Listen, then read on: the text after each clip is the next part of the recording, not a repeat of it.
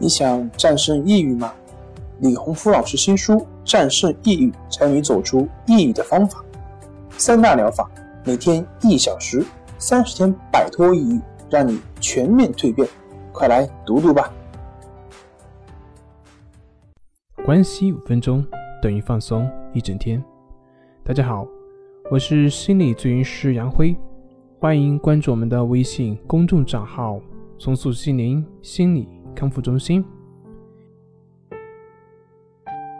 今天要分享的作品是《误解心理学》，告诉你什么是真正的康复，帮助你走出抑郁症。有强迫症患者曾经问我，说是不是自己控制住了洗手了，强迫症就好了？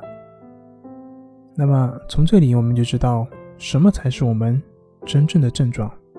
就比如说下面那位强迫洗手的患者，他的问题是不是不洗手呢？那么就没有问题了吗？是不是控制住了这个强迫洗手的表现，就没有这个强迫症了呢？其实不是的，其实洗手并不是什么问题。比如说我们的运动员，每天可能要重复某一种动作几千上百次，那么没有人会说他们是强迫症，为什么呢？他们都是同样的重复某一个动作，为什么有的我们称之为强迫症？而有的我们却不会认为有什么问题呢？他们的差别是什么呢？他们的差别就是内心有没有恐惧，或者是其他的心理冲突。运动员不会认为这个动作不应该出现，而做了这个动作也不会去谴责自己又为什么要做，所以运动员是不会存在心理冲突的。这也就是说，行为并不存在问题，问题是这个行为背后的心理是不是有心理冲突，是不是？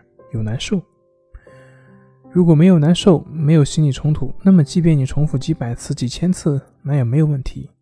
那就跟运动员的重复训练是一样的。对于洗手的强迫，即便是通过暴露疗法等治疗，他可以控制住了洗手，但是他本身的那个担心，那个担心手上的细菌会导致生病，因而产生的内心的冲突，想通过洗手来解决这个心理冲突的这种想法。这种焦虑没有得到解决的话，那么即便他控制住了不洗手，但是他那个担心并没有消除，因而这就叫强迫症并没有好。这个背后的担心、焦虑、恐惧等心理才是我们真正的祸首。其实不只是强迫症，对于抑郁症、焦虑症也是类似的，症状并不是问题。问题是这个症状背后的心理冲突有没有解决？这也就是，比如说像抑郁症，我们在现代社会看到很多人都会整天闭门不出，但是那并不是抑郁症。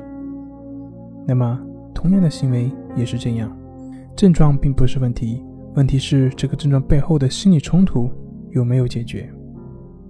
这也就是指出了康复的过程中，心理治疗。所应该治疗的方向所在。本节目由重塑心灵心理康复中心制作播出。好了，今天就跟您分享到这，那我们下期节目再见。